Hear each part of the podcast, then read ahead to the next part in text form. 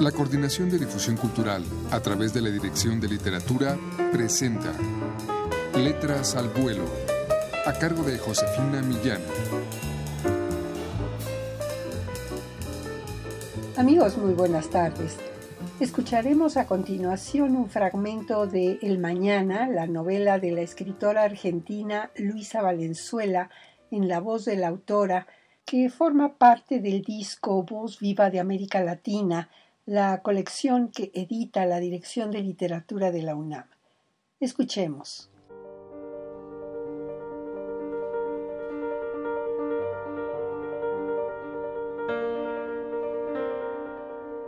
Los grandes acontecimientos muchas veces se generan o pergenian en tiempos y lugares distantes del desenlace en sí.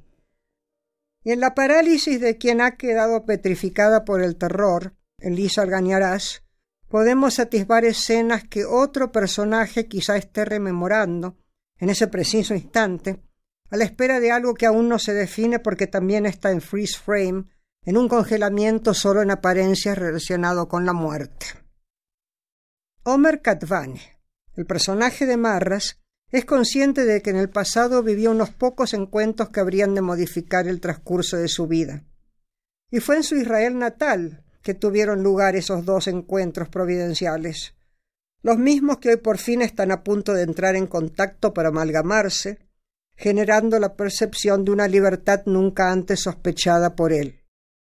Siente el cuerpo tenso a la espera del minuto propicio para salir del escondite tras las pesadas cortinas descorridas de un ventanal traspuesto unas cinco horas antes. Su cuerpo está alerta, sí, en el aquí y ahora, pero su mente, para matizar la espera, dejando intocado el reencuentro que habrá de producirse al rato, anduvo merodeando por otras latitudes del tiempo y del espacio, cuando allá lejos en Keller Ramle convivió con quien entonces se hacía llamar el piantado, el que habría de ser su amigo de toda la vida, Esteban Clemente.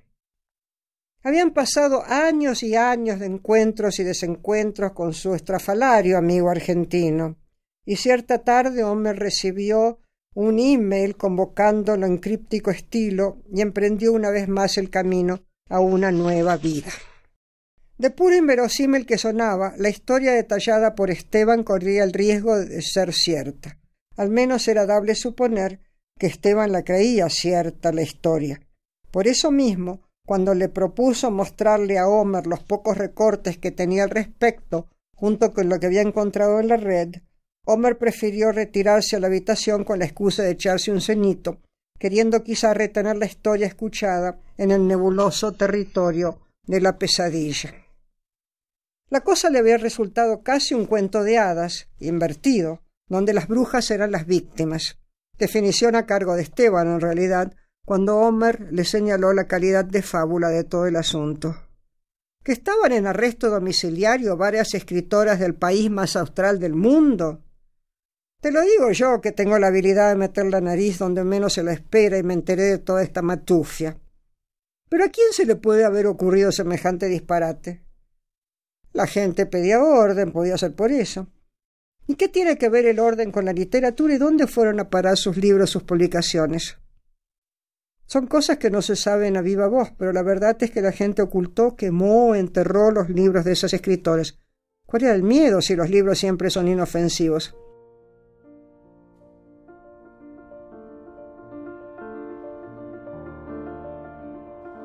Bien amigos, hemos escuchado un fragmento más de la novela El Mañana de la escritora argentina Luisa Valenzuela, que forma parte del disco Voz Viva de América Latina que les hemos venido presentando.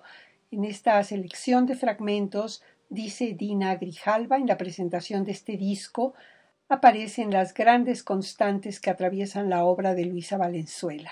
La subversión ante el poder patriarcal, el humor y el erotismo femenino como fuerza liberadora. Adquieran ustedes este disco Voz Viva de América Latina en todas las librerías universitarias o llamando al 5622-6202. Como siempre, yo les agradezco mucho por su atención.